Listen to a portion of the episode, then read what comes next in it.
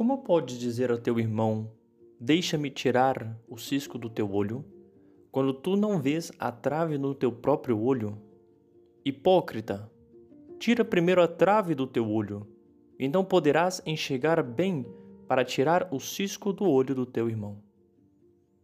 Caríssimos irmãos e irmãs, comentando esta passagem, essa passagem tão sábia, Santo Agostinho diz: quando formos obrigados a corrigir ou reprovar, prestemos atenção escrupulosamente à seguinte pergunta: Nunca caímos nesta falha? Fomos curados dela? Mesmo que nunca o tenhamos cometido, lembremos-nos de que somos humanos e que poderíamos ter caído nela. Se, por outro lado, o cometemos no passado, lembremos-nos de nossa fragilidade para que a benevolência possa nos orientar na correção ou reprovação e não no ódio. Se o culpado faz ou não reparações, o resultado é sempre incerto. Pelo menos podemos ter certeza de que nosso olhar sobre ele permaneceu puro. Mas se em nossa introspecção descobrim, descobrirmos a própria falha que procuramos repreender no outro, em vez de corrigi-la, vamos lamentar com o culpado. Não lhe peçamos que nos obedeça, mas o convidemos a juntar-se a nós em nosso esforço para nos corrigirmos. E eis aqui um ponto importantíssimo que Santo Agostinho explica deste ensinamento de Nosso Senhor.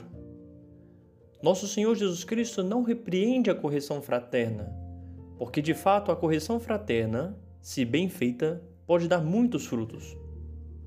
Contudo, Nosso Senhor repreende ao modo que esta correção fraterna é feita, de tal modo que nos coloca em alerta contra o julgamento precipitado e injusto ele quer que atuemos, nosso Senhor, com um coração simples e que olhemos somente para Deus.